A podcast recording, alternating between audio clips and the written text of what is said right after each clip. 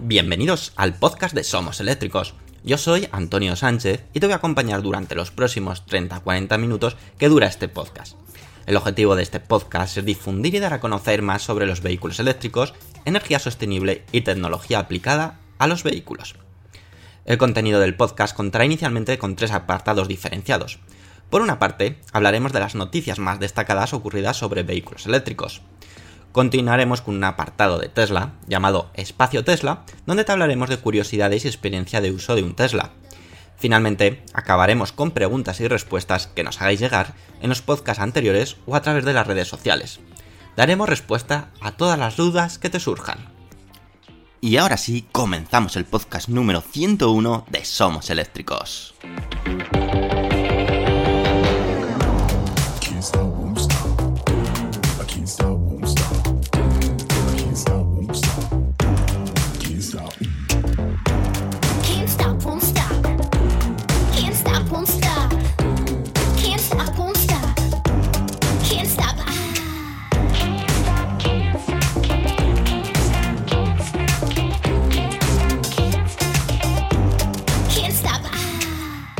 Muy buenas otra vez y bienvenidos aquí al programa oficial de Somos Eléctricos, al podcast oficial de Somos Eléctricos. Espero que hayáis tenido una semana excepcional. Otra vez estamos aquí, principios de semana, lunes, pero para traerte toda la información más relevante sobre los coches eléctricos. Así que bueno, vamos a intentar que sea lo más ameno posible y que al menos este inicio de semana se te haga lo menos pesado posible. Vamos a empezar con una semana, o mejor dicho, con una noticia no realmente agradable. ¿Por qué? Pues porque, como sabéis, o, ya comentamos en nuestra página web, el pasado 17 de septiembre era el último día en el que todas las comunidades autónomas de España podían solicitar las ayudas al Plan MOVES 2020. Ya sabéis que el Plan MOVES 2020 son las ayudas a la hora de comprar un coche eléctrico. Pues bien, no todas las comunidades autónomas lo han hecho. Hace unos días, en, previos a ese 17 de septiembre hicimos un artículo en la web donde comentábamos que solamente tres comunidades autónomas habían hecho los deberes, habían presentado ya toda la documentación y habían incluso activado el plan MOVES. Esas comunidades eran Aragón, que ya está activo, Madrid, donde ya incluso se han acabado los fondos y el propio eh, Ayuntamiento de Madrid ha puesto, o bueno, el gobierno de Madrid ha añadido más fondos, creo que un millón, millón y pico de euros más, que se va a gastar, eh, muy rápido, y la comunidad valenciana que creo que llevaba en torno a un 60% de fondos eh, consumidos. Esas eran las tres comunidades que en una primera instancia ya tenían los deberes hechos. Pues bien, vamos a ver qué ha pasado de esos eh, días, es decir, previos, cuáles comunidades han, hecho los deberes y cuáles todavía no han presentado nada y que puede peligrar eh, pues que todos esos ciudadanos de esas comunidades autónomas no puedan disfrutar de esos 4.500 o 5.500 euros de ayuda. El plazo, como decimos, se finalizaba el 17 de septiembre de 2020 y era la fecha límite para presentar las condiciones de cada comunidad autónoma y que hemos sabido que 11 comunidades lo han publicado, de un total de 17 comunidades y dos ciudades autónomas, que es Ceuta y Melilla. Esto supone que 8 comunidades y ciudades, es decir, 6 comunidades y 2 ciudades, no han presentado las ayudas al plan MOVES.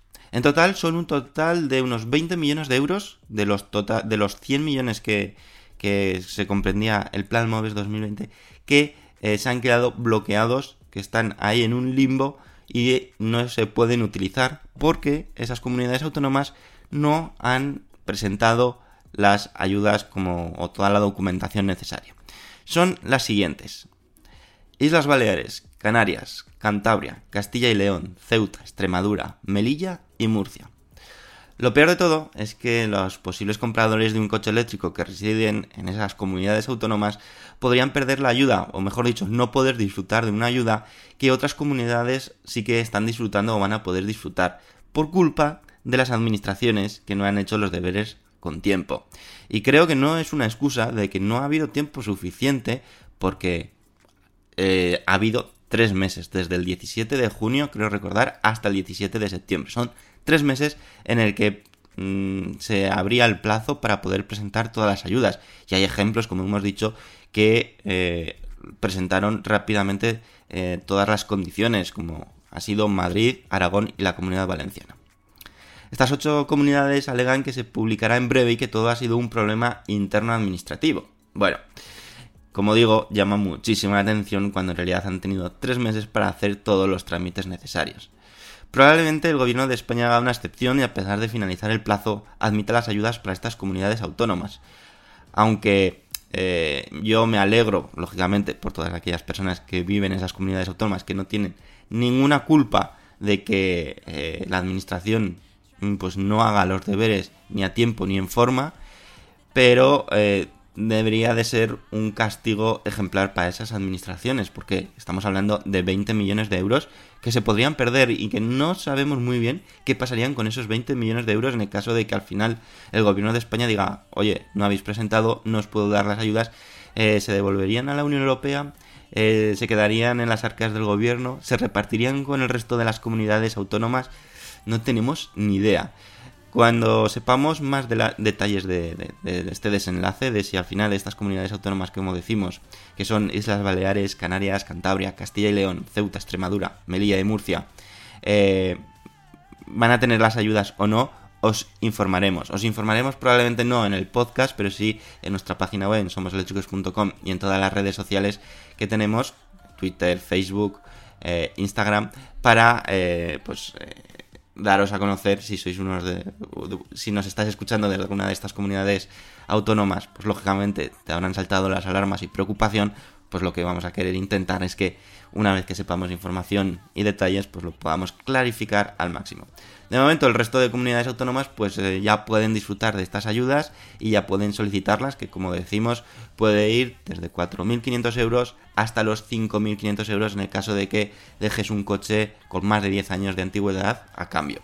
Así que bueno, veremos a ver, pero la verdad es que es algo preocupante. Luego nos quejamos de que eh, probablemente no sean unas ayudas, el plan MOVES 2020, súper eh, ambiciosos, pero bueno, eh, es una ayuda muy importante, 5.500 euros, que algunas comunidades autónomas lo están tomando a pitorreo. Y eso es algo que personalmente me molesta y mucho. Ojalá tenga un desenlace feliz, pero, pero bueno, es increíble.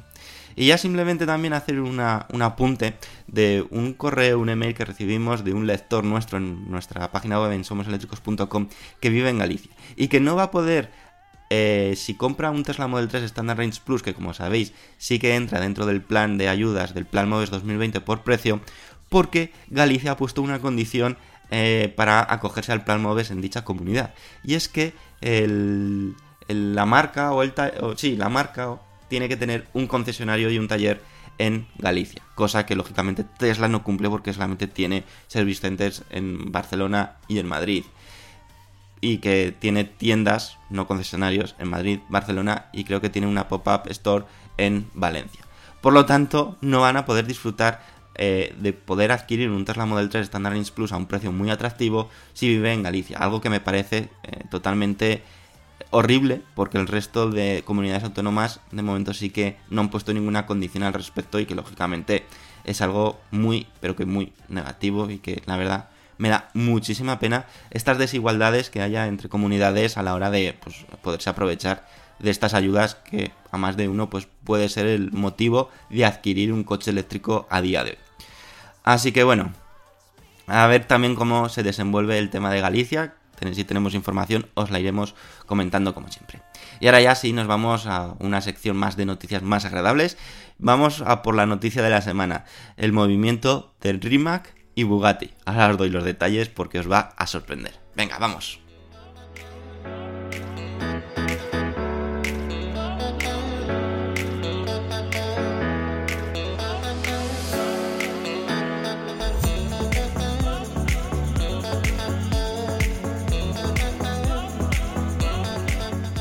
En las últimas horas y días, la verdad es que ha habido un gran revuelo por internet por la posible compra de Bugatti, atentos, por Rimac. El fabricante croata podría añadir a su portfolio una de las marcas de hiperdeportivos con más prestigio de la actualidad y que gozan de los coches más rápidos que existen en el día de hoy. Obviamente, esta posible operación de compra no va a salir nada barata a Rimac, donde el grupo Volkswagen podría aumentar su presencia en esta prometedora marca eléctrica como es Rimac, y eliminar de su portfolio la prestigiosa marca Bugatti, pero que a su vez es una marca complicada de vender por su exclusividad de los vehículos. El detalle de posible acuerdo alcanzado entre Rimac y Volkswagen para la venta es lógico que a día de hoy se desconozca porque es una información que ni ha salido de Volkswagen ni ha salido de Rimac, sino que ha sido filtraciones que ha habido en la prensa y que sí que se conoce que Volkswagen ha debido de eh, indicar a Rimac que si eh, le ceden o le dan la marca Bugatti será a cambio de que la marca del grupo Volkswagen Porsche aumente su participación dentro de Rimac, donde actualmente ya tiene un 15,5% de las acciones de Rimac, donde pasarían a ser un 49%. Es decir, tendría el grupo Volkswagen casi el control de la empresa, al tener, como decimos, casi la mitad. Esto lógicamente daría un gran poder al grupo Volkswagen a través de su marca Porsche en Rimac, una de las marcas de hiperdeportivos eléctricos con más proyección en los últimos años gracias a sus coches como el espectacular Rimac C2. Quizás, y dentro de los planes del grupo Volkswagen, está que Rimac se convierta en un futuro en la actual Bugatti, pero con una tecnología en la que el grupo alemán está apostando muy fuerte en todas sus marcas, como es la electrificación total de sus vehículos, y de eso no cabe duda que Rimac sabe y mucho, y ya lo ha demostrado en muchas ocasiones, eh, cediendo toda su tecnología, bueno, o vendiendo toda su tecnología a otras eh, marcas y fabricantes. También podría ser eh, el caso contrario, en el que Rimac pasase a llamarse Bugatti, con el que ya tendría un prestigio, un nombre muy prestigioso dentro del mundo de automoción clásico, dentro del mundo de automoción eh, de, combustión, pero eh, lógicamente donde aportarían a partir de este momento ese conocimiento eléctrico. Bajo mi punto de vista, yo creo que van a convivir ambas marcas. Por una parte, Rimac, donde ya se ha hecho un hueco, se ha hecho un nombre dentro de los vehículos eléctricos deportivos y lógicamente también eh, Bugatti eh, tiene un gran prestigio, un gran nombre que poco a poco veremos cómo eh, van metiendo esos toques de Rimac, sobre todo en cuanto al tren motriz, al tren eléctrico, a las baterías y convertirlo en vehículos 100% eléctricos. Todo el conocimiento de Rimac obviamente será aplicado a las versiones más potentes y deportivas de Bugatti, como de Porsche, porque tendrá el 49% del accionariado, y no me cabe duda que de cualquier otra versión de la marca del grupo Volkswagen. Esas versiones eléctricas más potentes, más poderosas, pues probablemente tengan el toque de Rimac. Y eh, no cabe duda que para el grupo Volkswagen supondrá un importante paso hacia adelante acortando tiempos de desarrollo y conocimiento de una tecnología que a día de hoy sigue siendo algo nuevo para muchos. Quizás eh, Volkswagen, digamos que ha sido uno de los primeros que ha apostado gracias al ID3 o, a la gama ID y el resto de sus marcas que también están entrando en el mundo eléctrico, pero lógicamente el tiempo que lleva en el mercado Rimac en cuanto a electrificación es mucho más elevado que el grupo Volkswagen y que lógicamente su conocimiento es muchísimo, muchísimo más elevado. En el momento de estar grabando este podcast, a día de hoy no hay acuerdo oficial de la compraventa de Bugatti, pero eh, sí que hay constancia o hay conocimiento de que las negociaciones están en una fase muy avanzada. Lógicamente, en el momento que sepamos algo, os lo comunicaremos en nuestra página web en somoseléctricos.com. Os recomendamos que paséis todos los días a verla porque eh, publicamos diariamente gran cantidad de información de noticias de interés y que te recomiendo que, no te pierdas ni por nada del mundo. Y ahí indicaremos, en el caso de que finalmente se haga la compra-venta, pues todas las condiciones o toda la información que dé tanto el grupo Volkswagen o Volkswagen como Rimac al respecto. Y en la siguiente noticia no nos vamos a ir muy lejos. No nos vamos a ir del grupo Volkswagen porque os quiero hablar del Cupra Tabascan, ese sub eléctrico de la submarca española SEAT que estéticamente nos impresionó, pero es precioso y que tenemos nueva información al respecto y que te la voy a contar en unos segundos. Venga, vamos a ello.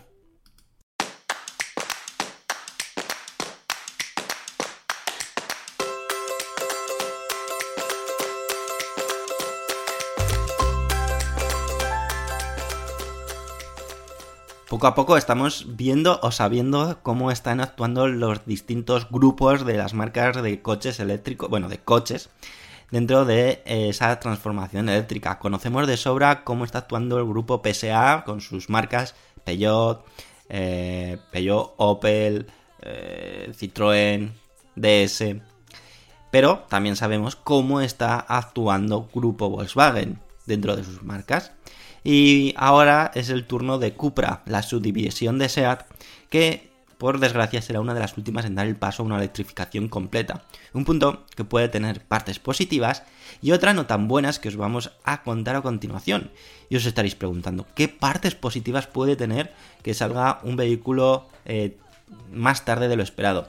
¿Por qué digo más tarde de lo esperado? Pues porque yo creo que todo el mundo nos estábamos cuando se presentó el Cupra Tabascan la idea de que podría estar en el mercado a finales de 2021-2022. Pues no, no llegará hasta 2024. Y así es como lo ha confirmado el grupo Volkswagen. ¿Y qué parte positiva tendrá ello? Pues te lo contaré a continuación. El grupo Volkswagen está produciendo, ya sabemos, vehículos eléctricos gemelos, clones prácticamente entre sus distintas eh, marcas. Y con el único objetivo de poder ampliar la oferta de coches eléctricos y posicionarse como uno de los grupos de automoción con más opciones de vehículos eléctricos en el mercado, aunque prácticamente sean coches iguales. Es una estrategia que sigue manteniendo o que mm, hacía o hace con sus coches de combustión y está haciendo lo mismo con los coches eléctricos. Dentro de sus distintas marcas que están muy bien identificadas y separadas, pues dependiendo del precio, de si es más premium, menos premium, eh, pues está haciendo realmente lo mismo. El caso más claro lo tenemos con la variante sub dentro del grupo Volkswagen, ya que contará en los próximos meses con nada más nada menos que tres opciones eléctricas en el mercado. El Volkswagen ID4, eh, ya poco hay que decir de él, que se presentará el 23 de septiembre de forma oficial, aunque ya tenemos muchísima información sobre el ID4. Luego el Skoda Enyaq V, que sí que se presentó el 1 de septiembre, si no recuerdo mal, y ya tenemos datos, información, prestaciones, distintas versiones. Y luego ah, se sumará el Audi Q4 e-tron, que complementará esta gama sub dentro de, de sus, digamos, tres marcas principales, Volkswagen, Skoda y Audi. Sin embargo, el grupo Volkswagen se guarda unas bajo la manga con la marca Cupra, porque yo lo considero más que una subdivisión o una submarca de SEAT ya, está cogiendo identidad propia, Cupra. Y eh, tendremos vehículos eléctricos como el Cupra Elbon, que será el hermano gemelo del ID3, y el Cupra Tabascan, que será el hermano gemelo del Volkswagen ID4, el Skoda Enyaq y el Audi Q4. En cuanto a este modelo, al Cupra Tabascan, entra dentro de la gama de coches que he comentado. Es decir, un sub que lo situará en medio camino entre el Volkswagen ID4 y el Audi Q4 e-tron para aquellos que quieran contar con un sub medio premium, con líneas modernas, agresivas, pero lógicamente sin tener que gastar tanto dinero como para optar a las opciones de Audi, que serán una de las más caras que podamos encontrar. Por encima de Audi, pues lógicamente estarán las opciones de Porsche, Lamborghini, y creo que ya no hay marcas más por encima. Se ha desvelado mediante fuentes internas al grupo Volkswagen que ha dado luz verde al proyecto de Cupra Tabascan para que sea una realidad y pase a ser un coche de producción, aunque, como ya te he adelantado antes, no será hasta 2024. Esto supone, pues, como decimos en un principio, un hándicap, ya que, digamos, hasta dentro de cuatro años no vamos a poder disfrutar de este vehículo y, lógicamente, la competencia va a trabajar al respecto. Es cierto que dentro del grupo Volkswagen, durante estos cuatro años, van a salir opciones sub totalmente eléctricas, ID4, Skoda Enyaq, Audi Q4, el Tron, etc. Pero aquí vemos la parte positiva de la espera, y es que eh, todo hace apuntar que monte una variante de motorización y batería más moderna que la del ID4, y que, lógicamente, la del Enyaq V, igualando la opción de batería de 100 kWh que se estrenará con el Audi Q4 e-tron en 2022. Esto significa que probablemente el Cupra Tabascan monte dos configuraciones posibles de batería. La de 77 kWh, que es la mayor que se puede tener hoy en día con el ID4, y una mayor de 100 kWh, que es la del Audi Q4 e-tron, cuya autonomía podría alcanzar o superar los 600 km. Una autonomía que ya está excelente. Es muy buena autonomía para un vehículo eléctrico y, como es un sub y sobre todo que es, será pesado. No cabe duda que a mí me hubiera gustado poder tener antes el Cupra Tabascan. Yo le echaba que para 2022 era la fecha donde iba a salir. Pero bueno, tocará esperar estos dos añitos más y ver cómo eh, mejoran las prestaciones en cuatro años. En un periodo de cuatro años seguro que ofrecen alternativas mucho más atractivas, quizás de precio, quizás de motorización más potente o quizás de una batería con mayor autonomía. El tiempo lo dirá y lógicamente os informaremos de todo. Y ahora ya sí que en la última y cuarta noticia, antes de pasar al espacio Tesla, que este espacio Tesla de hoy viene cargadito, jugoso, jugoso, os quiero hablar de Honda, porque ya sabéis que Honda tiene el Honda E y ya no sabíamos más sobre sus futuros coches eléctricos. Pues bueno, ha hablado, ha dicho, ha enseñado algo que es bastante prometedor. Así que venga, os lo cuento a continuación.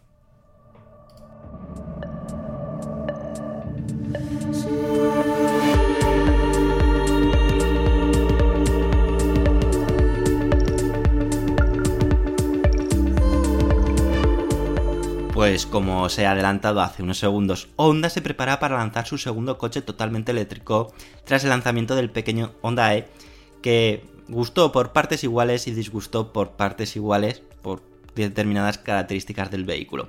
Pero eso no es el tema de hoy, sino que os quiero hablar de lo que se conoce o de lo que podría presentar Honda dentro de muy poco tiempo. Este año el Auto Show de Beijing tendrá una importancia mayor que otros años, ya que será el primer salón del automóvil que se pueda ver y disfrutar después de la cancelación de la mayoría de eventos este año por el COVID-19 y que se han transformado casi todas las presentaciones en presentaciones online. Que bien, está muy bien porque los puedes ver directamente desde casa, pero no es lo mismo que estar allí, sentarte, tocar los coches. Honda ha confirmado la presencia en el Auto Show de Beijing, donde ya ha dicho que presentará un nuevo vehículo eléctrico que sumará su oferta actual a la formada por el Honda E. Para ello, ha facilitado una imagen realizada por ordenador, un CGI, que nos deja intuir qué tipo de vehículo eléctrico será y levemente un poco su diseño. Un diseño que seguirá apostando por la seña de identidad de Honda, es decir, un diseño moderno y rompedor. Ya sabemos que todos los coches de Honda no dejan indiferente a nadie. Siempre eh, tenemos el caso de combustión, el Honda Civic, que siempre ha sido diseños muy modernos, muy rompedores, que había gente que les gustaba mucho, gente que no les gustaba nada. Con el Honda E apostaron por un coche eh, moderno y retro, que la verdad a mí personalmente, estéticamente me gustaba. Hay otras cosas del Honda E que no me gustan, como su autonomía, sus prestaciones, pero en cambio de diseño pues creo que es todo un acierto.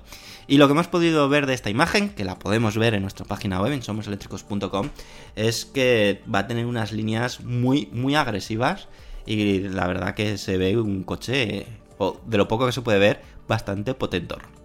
En cuanto a la información que ha facilitado Honda sobre este vehículo eléctrico, ha sido mínima, ya que lógicamente pues, nos emplaza para su presentación en el Salón del Automóvil de China. Por la forma que se ve en la foto, pensamos que en esta ocasión Honda mostrará o un sedán eléctrico o un crossover. Hay dudas, ¿vale? Al ser un, es un CGI, es una infoto que lógicamente es todo sombra prácticamente, excepto un poco el morro y las partes de las luces, donde nos deja intuir un poquito cómo puede ser. Aunque nosotros creemos que puede que sea más un sedán que un crossover. Sin embargo, al menos en una primera instancia, este modelo tardará un tiempo en llegar al mercado, ya que Honda sí que ha dicho que se trata de un prototipo y su mercado potencial será China, dejando posiblemente para más adelante el mercado americano y europeo. Ya sabemos que China está siendo el país referencia en cuanto a venta de vehículos eléctricos gracias a ese empuje que está dando el gobierno de, de transformar toda su parque automovilístico en parque eléctrico y que lógicamente las ayudas están siendo muy importantes. Por lo tanto, China tiene sentido de que a lo mejor Honda apueste inicialmente por China. Eh, veremos a ver si finalmente llega al mercado americano y europeo, porque mmm, sería una pena podernos perder este posible eh, coche eléctrico de, de Honda. Eh, tocará esperar al evento de China, que creo que es en octubre, para conocer detalles de cómo hemos comentado anteriormente. Pero esperemos que no cometan el mismo error que con el Honda E, de montar una batería excesivamente pequeña, limitando mucho su autonomía y uso. Si eh, la apuesta es un sedán, mm, lo lógico sería que, su autonomía ya fuese eh, equiparable a, pues, a otras autonomías de otros vehículos que están pensados para viajar. Yo puedo pensar que el Honda sea para la ciudad, pero bueno, también se podrían hacer viajes. Esperemos que lo dicho, no cometa Honda el mismo error. Y ahora ya sí, sin perder un segundo más, nos vamos al espacio Tesla que viene muy, muy interesante. Hay dos informaciones que os quiero detallar y lo voy a hacer a continuación.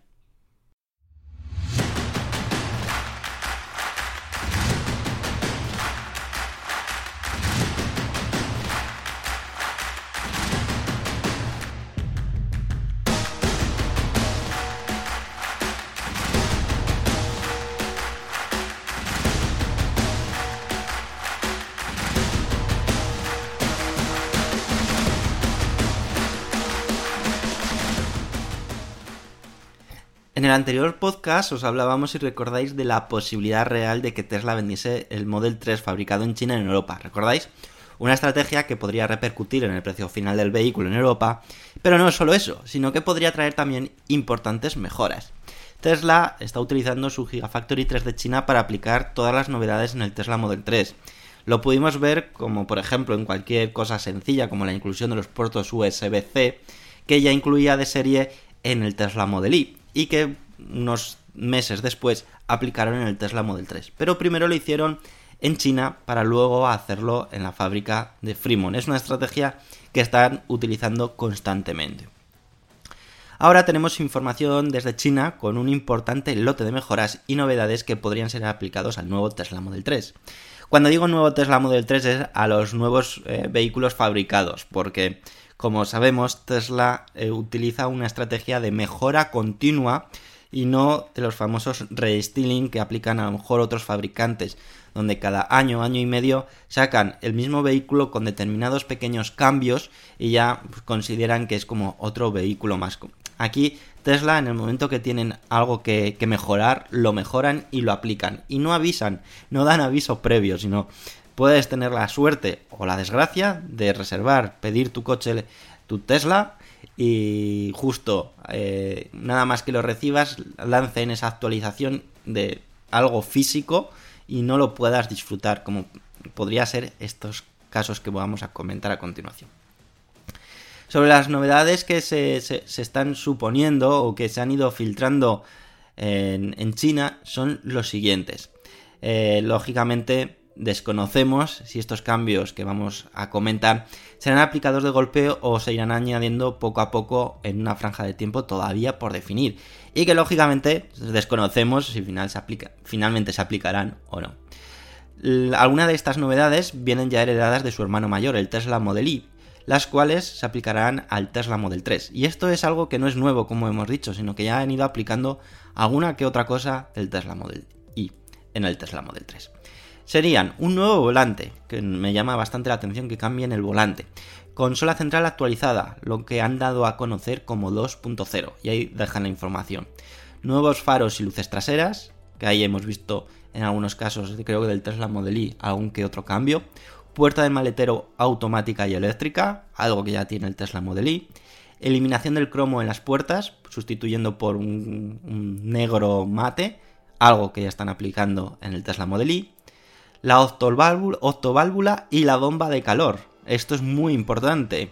La bomba del calor, la bomba de calor, algo que era una de las novedades que tenía el Tesla Model Y, que lógicamente viene muy bien para eh, aquellos lugares donde hace mucho frío, porque van a ver mejorada la eficiencia de la batería. Y nuevas ventanas con cristales dobles, entiendo yo, para mejorar la insonorización del habitáculo. Como hemos podido comprobar, todo lo que hemos dicho, hay muchísimas mejoras que ya están incluidas en el Tesla Model Y y que ahora estas mejoras aplicadas en el Tesla Model 3 darían un plus de calidad al, a este vehículo que lógicamente a día de hoy es el modelo estrella de Tesla. De momento Tesla no se ha pronunciado por el momento y no nos cabe duda que no lo vaya a hacer, es decir, no creo que haga un anuncio al respecto, sino que simplemente nos daremos cuenta cuando un usuario suba una foto de su nuevo Tesla Model 3 con alguna de estas mejoras. Sí que sospechamos que estos cambios se realizarán primero en la versión fabricada en China, como ya han hecho en otras ocasiones, para luego aplicarlo en la fábrica de Fremont en Estados Unidos. Por lo tanto, lo que decíamos la semana pasada de que eh, podían venir los coches eh, o los Tesla Model 3 vendidos en Europa de China, quizás si finalmente esto se, se cumple, pues tendríamos novedades antes que incluso de Estados Unidos. Por lo tanto, sería algo positivo. Y que, bueno, ya hemos dicho en alguna otra ocasión que los fabricados en, en, China no tienen nada que envidiar a las calidades de fabricación de Estados Unidos. Y siguiendo un poco con Tesla, la otra noticia, la otra información que os quería comentar es que, bueno, esta semana es el día de la batería, 22 de septiembre, día muy importante para eh, Tesla. Elon Musk ya ha dicho que probablemente sea uno de los eventos más importantes para Tesla. Algo ya está creando un montón de hype, un montón de expectación. Y, bueno, era de extrañar que eh, durante estos días no saliese ninguna información al respecto. Y ha salido, ha salido información, unas fotos. Eh, lógicamente que han sido publicadas de forma anónima, donde se ven eh, unas celdas de batería fabricadas internamente en Tesla, que serían en teoría las nuevas celdas de batería. ¿Qué, cualidades o qué pistas nos puede dar esas celdas de batería? Pues bueno, lo primero que nos llama la atención es que son mucho más grandes, tienen un diámetro eh, doble, es decir, dos veces más del diámetro que las celdas de batería actuales, y esto se traduce en que podría tener cuatro veces de capacidad más que las celdas de baterías actuales. A su vez, para mantener esa misma autonomía necesitaríamos menos celdas de batería. Que esto se traduce en un coste más bajo de la batería, porque necesitamos menos celdas. Por lo tanto, repercutiría en el coste. Aparte de que, lógicamente, también se podría traducir a que eh, necesitaríamos eh, eh, que en el mismo espacio podríamos meter estas celdas de batería y aumentar la autonomía. Por lo tanto, se vienen momentos interesantes. El 22 de septiembre va a ser un día que, como digo, yo espero con muchísimas ganas, pero muchísimas, muchísimas ganas, y que las expectativas están ahí. Esperemos que Elon Musk y Tesla no nos fallen, no nos eh, decepcionen y que, y que realmente pues, eh, lo que presenten sea totalmente una revolución, que es lo que todos, todos esperamos. Y esto ha sido el espacio Tesla, como veis, ha sido intenso, no ha sido muy largo, pero intenso, con muchísimas novedades, con mucha información. Y ahora ya, pues vamos al momento final, vamos a escuchar, bueno, vamos a leer vuestras opiniones y nos despedimos ya en el próximo podcast, que ya os adelanto, el próximo podcast pues os vamos a hablar sí o sí del día de la batería con todas las novedades, así que te recomiendo que no te lo pierdas por nada del mundo. Así que venga, vamos a ello.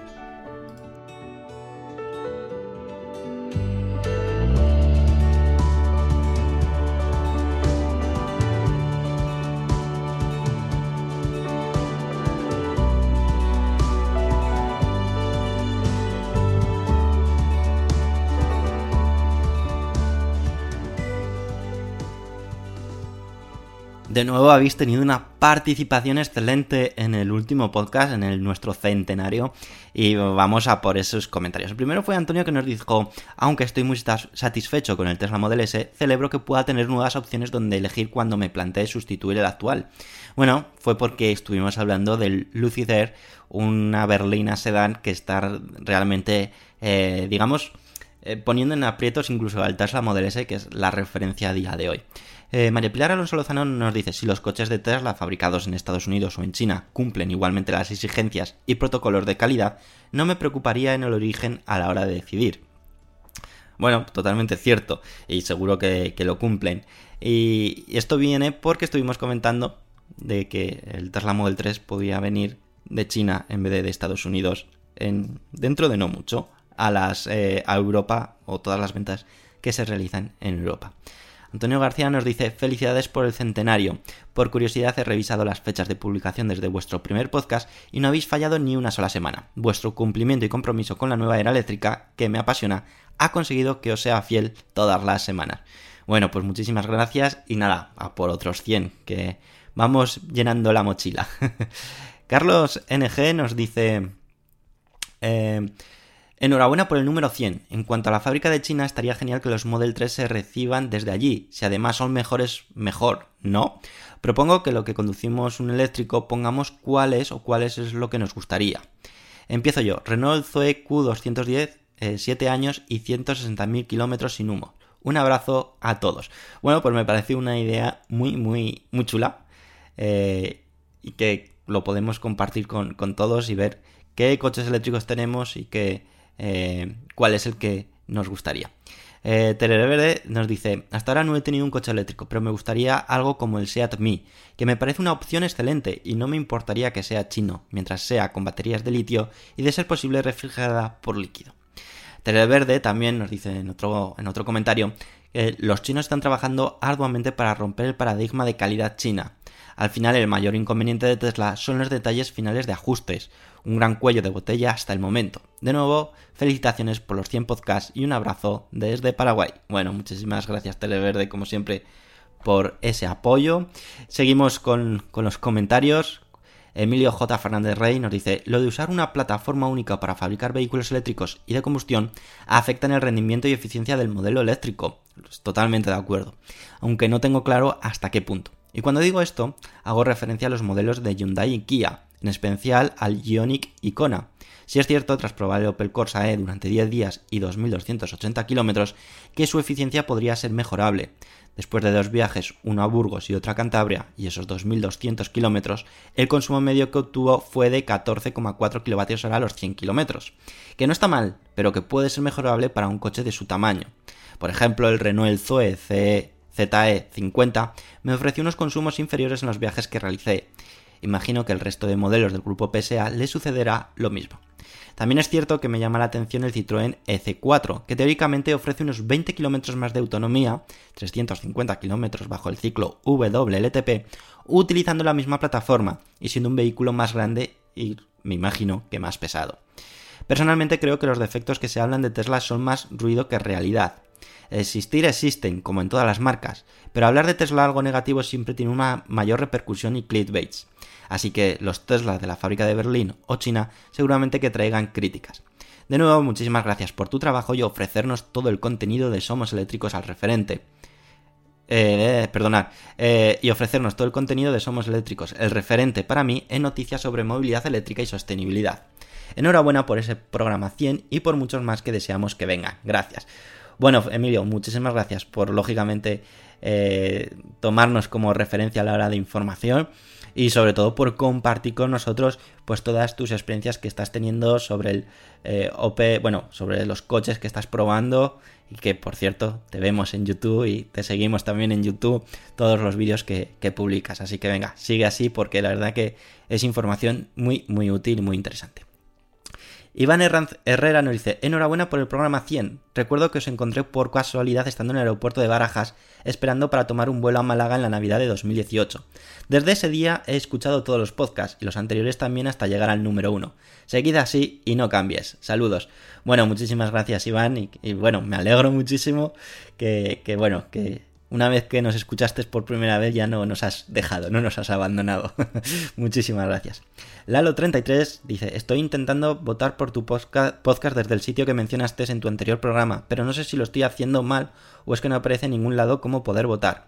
Agradecería mucho tu ayuda para poder dar mi apoyo a tu excelente programa. Un saludo pues eh, ¿crees que no sé exactamente qué te saldrá? Si te parece, eh, Lalo33, puedes enviarme un correo a podcast.somoseléctricos.com, así tengo tu correo y podemos mm, compartir a ver cómo podemos o qué problemas estás teniendo para, para comentar, para eh, votar en, en, la encuesta o en las votaciones de iVox.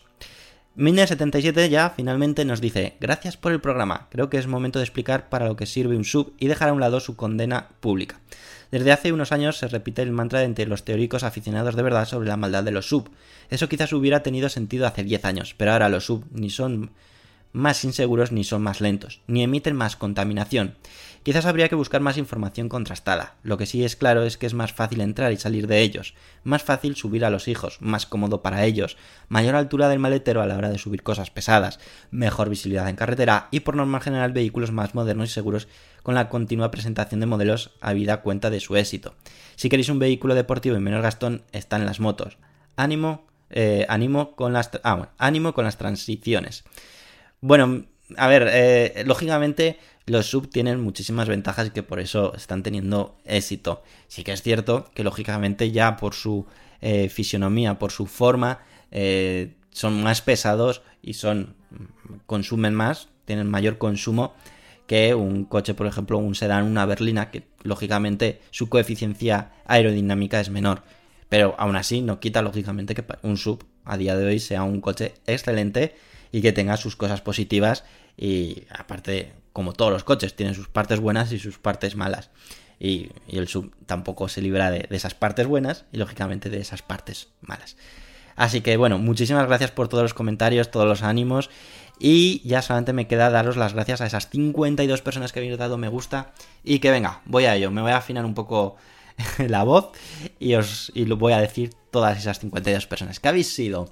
Asturgnarf, Pepe28, Easy Racket, Víctor Colomina, Iceman, Lalo33, Manolo Hernández Sesma, Alcibeni, Luis Peteiro, Chemanu, Ángel Alberto Salañón, Julio Vázquez Flores, Eloy Asensio, Antonio López Medina, Rafael Ruiz Sempere, Manuel Parrilla, Luis de Lugo, Cristian 25, Manuel Pecellín Cantillo, Manuel Ortega Luján, Sondica Cero, Mentalo, María Pilar Alonso Lozano, Goku, Salore, Trucho, Mine77, Zen, Caníbal, Potro de Araal, Yello Fernández, Javier Rodríguez Delgado, Iván Herraz Herrera, Antón Paz, Denis, Raunet, Francis, Drokofiev, David FM, Telmo Romero, Carlos NG, Tereverde, Emilio J. Fernández Rey, Walsax, Joaquín, Joan Colmon, Santi, Lobo da Silva, Antonio García, Antonio y Rafa Hernández Domenech.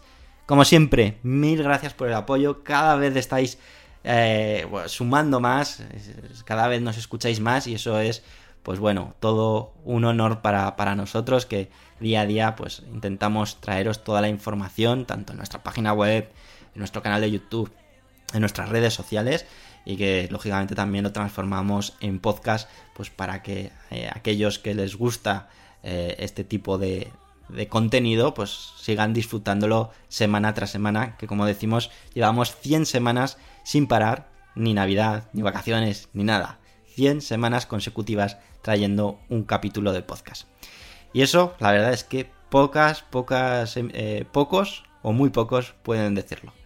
Así que nada, por mi parte nada más. Espero que disfrutéis un montón la semana. Va a ser una semana muy intensa. El 22, día de la batería. 23, presentación del Volkswagen ID4. Por lo tanto, el próximo podcast es imposible. Vamos, mm, no te lo puedes perder por nada del mundo. Porque es que vamos a, contar todas esas novedades que van a ocurrir sí o sí durante la semana, más otras novedades que a día de hoy desconocemos y que seguro pues también son de gran interés. Un abrazo muy fuerte y nos escuchamos el próximo lunes a las 7 y cuarto, como siempre. ¡Hasta luego!